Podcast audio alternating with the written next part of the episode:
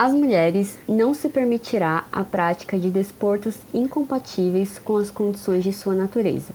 Essa é uma frase do decreto-lei assinado por Getúlio Vargas em abril de 1941. A partir daquele momento do Estado Novo até 1939, ainda durante a ditadura militar, as mulheres estavam proibidas de praticar futebol e outros esportes que se encaixassem nessas condições. De lá para cá, o futebol praticado por mulheres cresceu, mesmo enfrentando o preconceito e a falta de visibilidade e financiamento. Aqui no Brasil, a partir de 2017, quando a Comebol instituiu que todos os clubes deveriam ter equipes femininas principais e de base disputando campeonatos e com acesso às condições básicas de treinamento, sob pena de serem excluídos das competições continentais masculinos caso não fizessem, os times brasileiros começaram a correr atrás e montaram suas equipes. E se as coisas já vinham mudando, a chave virou em 2019 com a Copa do Mundo Feminina mais assistida da história, alcançou mais de 993 milhões de pessoas por pelo menos um minuto só na TV. Isso é um aumento de 30% se comparado com a edição de 2015 no Canadá, quando 764 milhões de pessoas foram alcançadas. Quando a gente considera todas as plataformas, incluindo TV, os sites, redes sociais, a audiência projetada total foi de 1,12 bilhão, um aumento de 12,5% no alcance apenas de TV. E essas informações todas são da FIFA. No seguinte, a Band registrou picos de audiência no horário nobre do domingo, entre 8 horas e 10 horas, transmitindo o Campeonato Brasileiro Feminino. Segundo Gabriel Wacker, colunista do Notícias da TV, os picos foram de 5 pontos, uma audiência que só foi registrada antes nesse horário pelo Pânico na TV. E como os jogos também eram transmitidos pelo Twitter, o público que acompanhou pela rede foi três vezes maior que no ano anterior. Mais de 5 milhões de pessoas assistiram aos jogos em 2020 contra 1,5 milhão em 2019. Agora, em 2021, durante o jogo de ida da final do campeonato no dia 12 de setembro, a Band chegou à melhor audiência dessa faixa de horário, 9 às 11 horas, desde 2017. O Sport TV foi líder de audiência entre os canais pagos. Está muito claro que esse é um caminho sem volta. Bom, eu sou a Mary. Eu sou a Sofia. E você está ouvindo o primeiro episódio da nova série Pique Jogadora.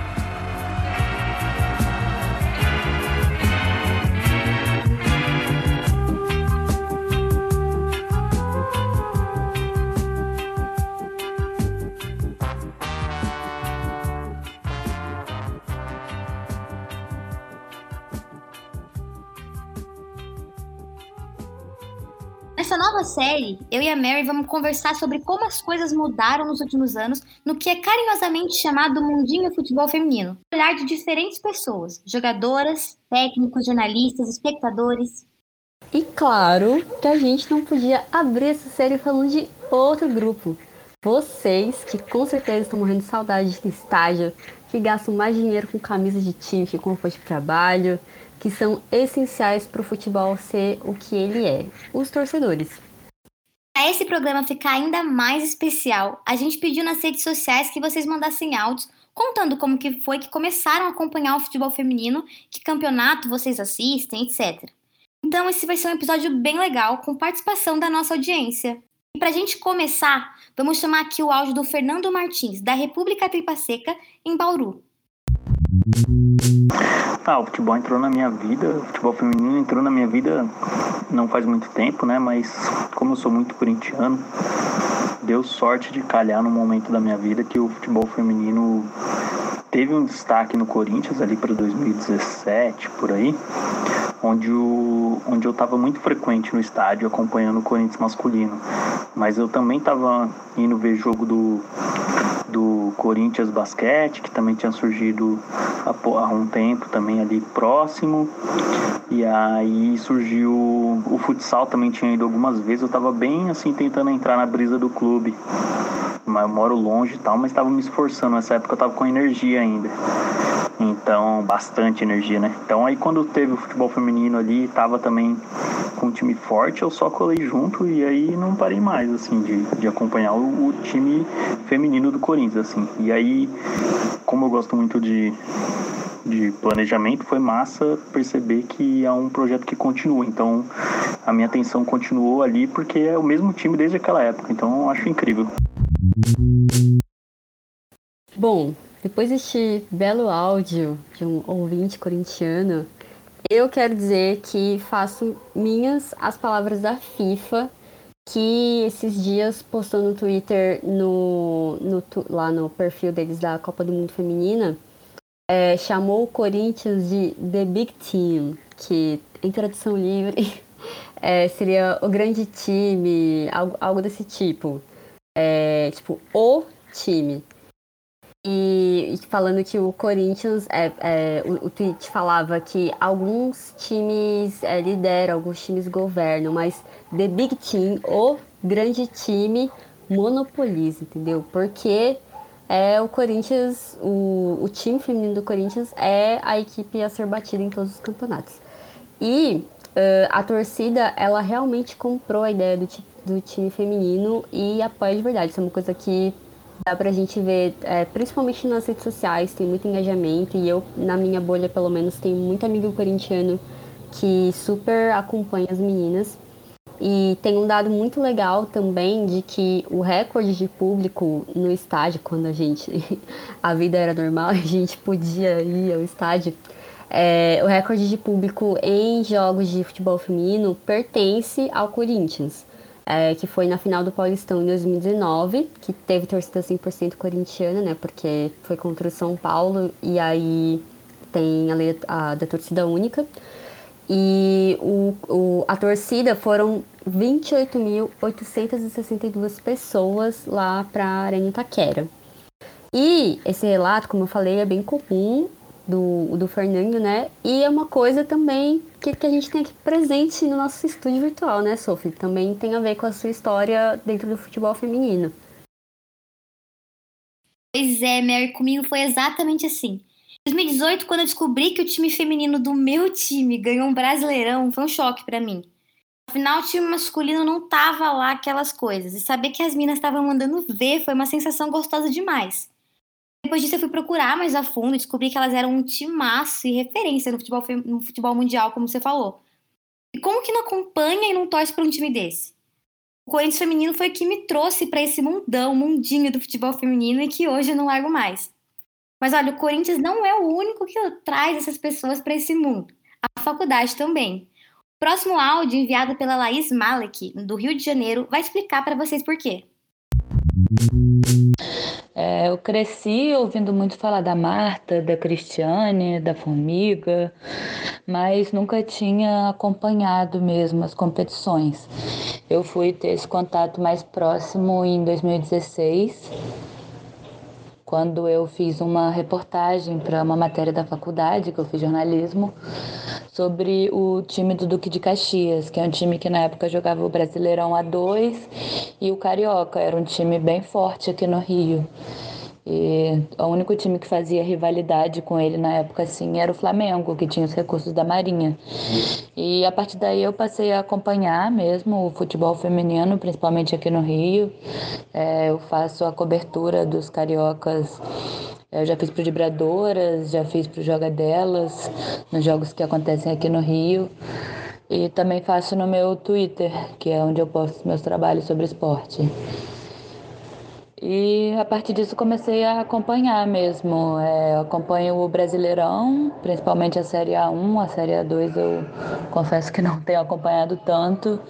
E lá fora eu tendo a ver a Champions mesmo, que eu vejo com mais regularidade, mas os outros campeonatos assim não tenho acompanhado com tanta frequência não. Provavelmente tem vários jornalistas recém-formados com uma história parecida com a da Laís. Inclusive com a história de quem está me acompanhando nesse podcast hoje. É isso, né, Mary? É isso. É... Bom, gente, a minha história com o futebol feminino ela também tem um pouco a ver com o que a Laís falou, de ter começado por causa de um trabalho da faculdade. É, eu entrei na PUC em 2016, que foi o ano das Olimpíadas no Rio, E sempre quando, né, normalmente quando acabava os campeonatos de, de seleção, a gente é, tá muito acostumado a ver aquela imagem da Marta pedindo para as pessoas apoiarem o futebol feminino, não sei o que lá. E aí aquilo aconteceu em 2016 e eu meio que fiz um compromisso pessoal de tá bom, a Marta tá pedindo para eu fazer isso, então eu vou fazer. É, até porque naquele aquele ano né, eu tinha entrado na faculdade, foi o ano em que eu passei por muitas mudanças. Eu é, me tornei feminista, eu me reconheci como uma mulher negra, é, passei a entender questões sociais e tal, inclusive dentro do futebol mas eu ainda estava um pouco perdida por, por não saber muito bem onde encontrar, né? Tipo, não é igual o futebol masculino que se você ligar a TV no, no domingo de tarde, você sabe que vai ter passando em algum, um jogo em algum canal. E aí, eu não me lembro se foi em 2016 mesmo, se foi já em 2017, que eu fiz esse um trabalho na faculdade que fiz com uma colega da minha sala, que a gente é, decidiu fazer um mapeamento dos times de futebol feminino é, que estavam participando do Campeonato Paulista daquele ano. Acho que eram 16 equipes, se não me engano. E aí, para isso tinha que pesquisar, né? Então eu falei, bom, então esse é o momento, eu vou primeiro saber quais são os times do meu estado. É, e aí, com essas pesquisas, eu fui descobrindo o, os dias e horários dos jogos, onde que dava para acompanhar. Foi quando eu conheci as mídias independentes que cobrem futebol feminino exclusivamente. É, foi nessa época que eu conheci a Vibradoras, que ela aí citou. conheci também o Planeta Futebol Feminino e, e vários outros. É, e aí foi assim, daí, tipo, tudo começou com um trabalho de faculdade, ali eu fui conhecendo e comecei a acompanhar. O, ao contrário do que a Sof contou, é, ela torce pro Corinthians. E, e, o Corinthians já tinha uma, uma, equipe feminina quando, quando ela começou a assistir. E comigo não rolou isso porque eu sou São Paulina. E o São Paulo só criou a equipe feminina por conta da, da regra da Comembol, né? Que a gente citou no começo. E naquele momento, quando eu fiz esse trabalho, ainda não tinha, então eu comecei a acompanhar meio que torcendo, entre aspas, né? O time que eu me afeiçoei foi o Santos, foi a Cereza, foram a Cereza Vila, porque é, era um time que, tipo, na minha memória, eu, eu me lembrava, sempre, tipo, na minha memória, eu sabia que o Santos tinha uma equipe feminina, então eu, eu sabia que a Marta já tinha jogado no Santos um tempo, que elas ganharam Libertadores e tal. Então eu falei, bom, então eu vou acompanhar por aqui, é, vou indo pelo Santos e aí a gente vai vendo o que vai acontecendo. E aí são Paulo criou essa equipe, essa equipe principal e aí eu comecei a acompanhar. Mas, tipo, até hoje o Santos é meio que meu. É, eu ainda tenho um carinho, sabe, muito grande, porque foi um time que teve seus é, problemas aí no meio do caminho, mas no geral, comparado a outros clubes, é, sempre ofereceu algum apoio para o futebol feminino. Então, tipo, quando o São Paulo é eliminado de alguma competição e o Santos ainda está vivo, Tipo, o Santos que, ah, vou torcer por, por elas. É, então é isso, aí foi. Tudo, tudo começou com um trabalho de faculdade. E ainda bem, porque tô aqui firme e forte até hoje, sempre apaixonada por, por essa modalidade. E tanto que estamos aqui fazendo podcast sobre ela.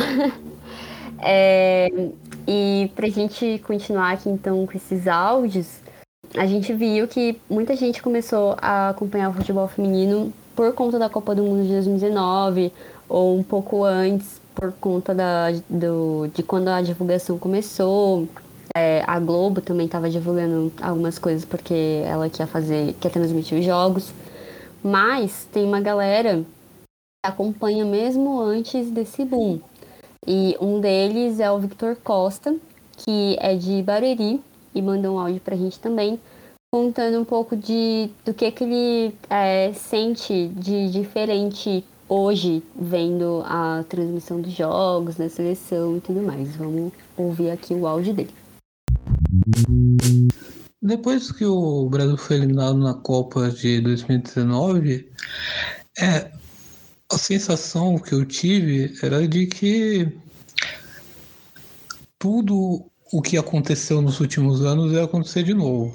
Porque o que acontecia antigamente nas eliminações do Brasil da Copa do Mundo e nas Olimpíadas era que havia muito discurso de dirigentes e da própria imprensa de que é preciso investir no futebol feminino, é preciso dar mais destaque ao futebol feminino, mas o que a gente percebia era que isso era tudo muito efêmero. Depois de uma semana depois da eliminação, não se falava mais de futebol feminino. E a sensação que tinha era que a cada eliminação do Brasil, a gente o futebol feminino ele dava um passo para frente e dois para trás.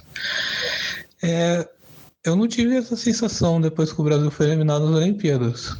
Então, eu acho que isso já dá para ilustrar o quanto o futebol feminino evoluiu de 2019 para cá. Hoje em dia nós temos futebol feminino sendo transmitido na TV aberta, é, temos torneio de base de clubes, é muito bom eu como corintiano ver o Corinthians não só no profissional no futebol feminino, também ver torneios de base do futebol feminino do Corinthians. Dá uma perspectiva, dá uma sensação de que nós estamos andando para frente. Em questão de transmissão, houve aumento de transmissão, isso é negável, mas é, por diversas vezes estratégia escolhida pela CBF eu não concordo, né? Isso é uma coisa que eu reclamo muito, como não dá para você ter jogos de quartas de final do brasileiro restritos a uma rede social só, que é o TikTok. Então, como nesse último edição nós tivemos dois jogos do líder e do vice-líder de quartas de final restritos ao TikTok, que é uma rede social que ainda está no início, não tem muitos usuários e eu não vejo muito sentido nessa estratégia adotada. É muito legal saber que hoje a gente pode ver um jogo de futebol feminino numa TV, um canal aberto, no Sport TV, como a gente citou ali no começo do podcast, que estamos tendo recorde de audiência e a gente só espera que isso cresça cada vez mais. E eu acho legal comentar também que no último jogo, a Ana Thaís Matos, no último jogo da. Na verdade, o primeiro jogo da final entre Palmeiras e Corinthians pelo Brasileirão Feminino A1, que um dia a gente possa ter um troca de passes, né, que é o programa mais assim famoso da Sport TV, eles comentam sobre o futebol masculino e que a gente espera, ela disse que a gente que espera que um dia a gente tenha um desse só para falar de futebol feminino e quem sabe daqui nos próximos anos ou até mesmo ano que vem a gente não consiga um troca de passes de futebol feminino porque a gente merece isso, né, Mary? Estamos na torcida demais. É, e aí fica a crítica à, à CBF, essa questão de ter transmissões exclusivas por lugares que a gente sabe que é um, um pouco mais complicado, né? Por mais que eles queiram atingir um público diferente com o TikTok, né? Principalmente público mais jovem, que é uma rede social muito jovem, que eu, inclusive, eu não tenho, porque eu acho muito barulhenta. Ah, meu Deus! É... é... Mas nada contra, tem até amigos que são. Não, mas sério, gente, é... Como que não eu... gosta de TikTok, gente? Muito bom. Eu sou a geração TikTok, eu admito. Não, eu sou millennial, gente. É muito barulhento. É, é, muita informação, sabe? Eu preciso de, tipo, ter um, um, respiro. E no TikTok não tem isso. Mas, mas é muito legal, tipo, é, enfim, que eles tenham pensado nessa coisa, tipo, ah, existe uma rede social que é muito mais que o quem usa é, tem uma, uma faixa etária menor é, só que, tipo, é complicado porque é uma rede que não. É, como que eu posso falar? É diferente do YouTube, né? Que o YouTube é muito mais acessível no sentido de você poder ver em diferentes, é, diferentes meios, né? Você pode ver no computador, na TV, no celular, no seu tablet. O TikTok é, só dá pra você ver, tipo, com qualidade mesmo no celular. Não sei se pelo computador, se você entrar na rede, na sua, na sua conta, se dá. Mas, por exemplo, eu já fui tentar assistir e eu não consegui espelhar pra TV. E aí, quando é exclusivo por lá, e tem muita gente que reclama na internet de que trava muito. É, enfim, É, a CBF está passando por mudanças, né? Principalmente com a Aline Pellegrino lá no comando do, do Departamento de Futebol Feminino. Mas então tem muita coisa que ainda está passando por testes, né? Tipo, é uma coisa que está crescendo. Então, mas fica aí nosso, nossa crítica construtiva à CBF para que eles pensem também na, nas outras pessoas, né? Não, não deixar, tipo, muito legal ter no TikTok, mas não ser uma coisa exclusiva de lá. Também tem em outras plataformas. Eu ia até comentar isso que você falou, Mary, do TikTok ser uma rede social um pouco para a galera mais jovem. Porque, por exemplo, meu pai hoje, que é corintiano também, assim como eu, sou corintiana por conta dele, ele só sabe que tá tendo jogo do futebol feminino por mim, que eu comento com ele, e porque passa no canal aberto. Então, meu pai não tá ali no TikTok, meu pai não tá no, no Instagram da CBF, no Twitter da CBF. Então, é muito importante. Meu pai, esse, foi, bem, foi muito legal. No domingo, ele falou para mim: Ah, tô aqui na Band vendo o jogo do Corinthians feminino. Então, assim, como que essas pessoas mais velhas, que são normalmente têm essa mente um pouco mais fechada, né, para o futebol feminino, como que eles vão abrir a mente deles a conhecer esse mundinho do futebol feminino se passa no TikTok? Não que, nem a Mary falou, não que isso tenha que acabar, claro, pode passar no TikTok também, mas vamos deixa, liberar aí todos os canais abertos, por favor, vamos mostrar que o futebol feminino precisa ser conhecido por todas as gerações. Bom, a gente encaminhando já para o encerramento, nós temos o caso do Corinthians, né, que a gente está falando aqui, que já investe algum tempo no futebol feminino, que obviamente, colhe até hoje os frutos disso. Mas a gente também tem a situação do Palmeiras. Foi um dos últimos grandes clubes a criar a modalidade, agora em 2019. Fizeram uma parceria com a Prefeitura de Vinhedo, montaram o um elenco mais caro daquele ano e tá voando, né? Estão na final agora. A Marcela Azevedo, de São Paulo, ela falou um pouquinho pra gente sobre isso.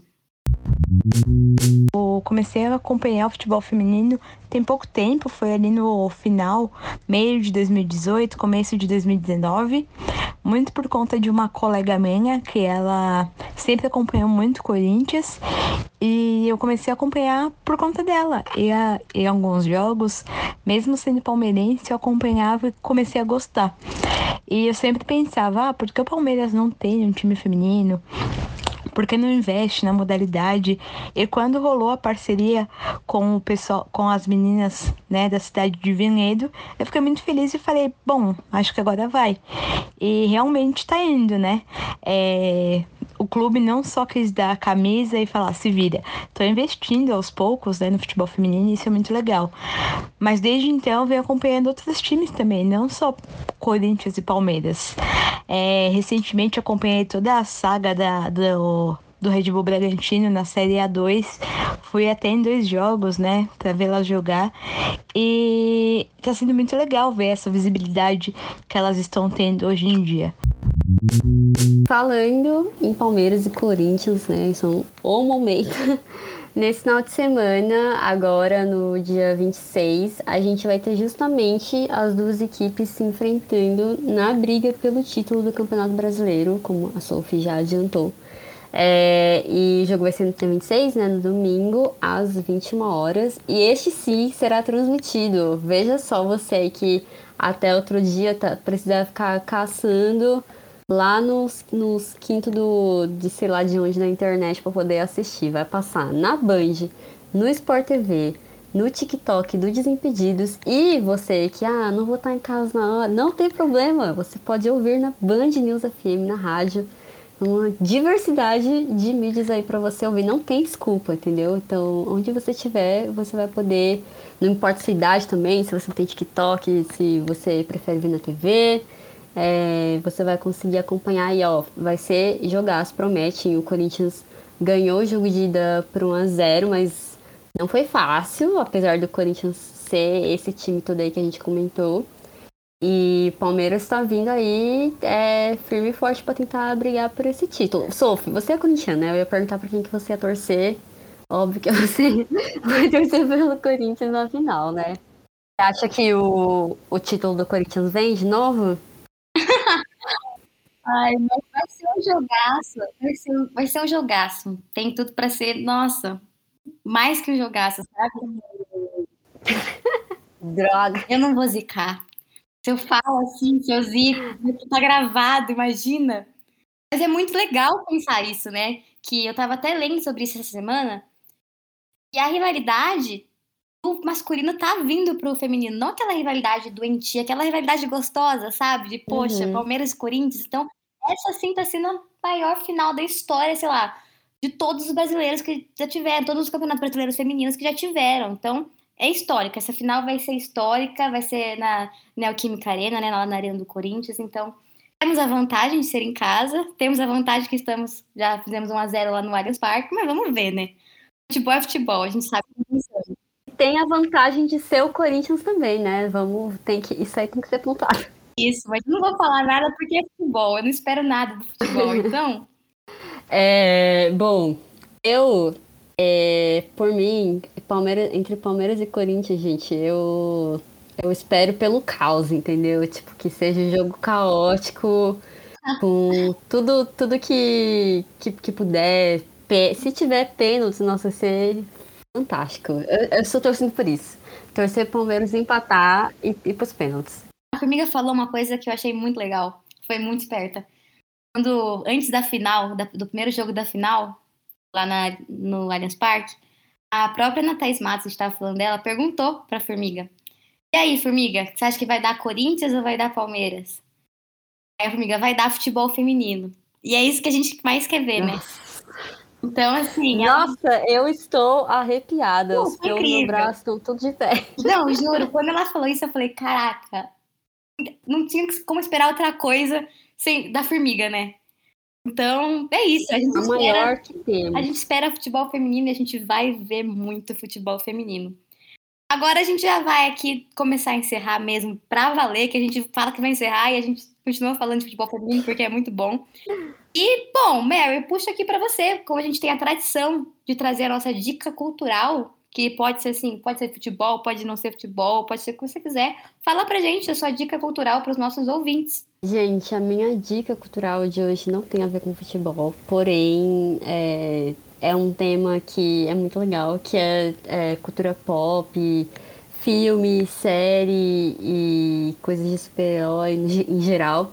É, eu quero indicar pra vocês um canal no YouTube que foi assim a minha descoberta durante a pandemia e assim fiquei viciada, que é o canal do Hora Thiago, é Hora sem H e Thiago com H.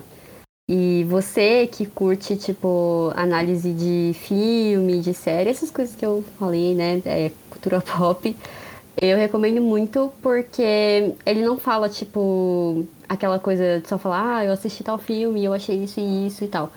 Ele usa, é, como é que fala? Intertextualidade, tipo, ele compara com umas paradas, assim, muito nada a ver. Tipo, só pra vocês terem, sentirem um gostinho, tem um, um vídeo dele sobre a novela O Clone, tipo, se liga. E aí ele con- conclui que é a maior produção de fic... maior produção do calma, é a maior produção de ficção científica e fantasia do audiovisual brasileiro, a novela O Clone. Então, é muito divertido, até a minha mãe assiste às vezes comigo, ela acha muito engraçado. E eu acho muito legal recomendar também, porque para quem acompanha esse tipo de conteúdo, é, a gente sabe que tem muita gente branca, principalmente homens brancos, né, é, que falam disso, e inclusive, né, é uma bolha que ainda tem muito preconceito, assim como, infelizmente, no futebol. Tem muito machismo, tem muita LGBTfobia, tem muito racismo. E o Thiago, ele é um homem gay e ele é negro. E ele é de Recife, se não me engano. É de algum lugar do Nordeste. Eu tenho quase certeza que é de Recife. E então é muito legal, tipo, é, é, consumir conteúdo desse, te desse tema, né, tipo de conteúdo, vindo de alguém que, que tá fora do. Que, alguém que faz parte de minorias. Então, eu recomendo muito, é muito divertido, mesmo você que não curte tanto essas paradas, eu tenho certeza que você vai se divertir. E é isso, sou muito fã da Hora Thiago. Ele não vai ouvir esse podcast porque ele não é muito fã de esportes.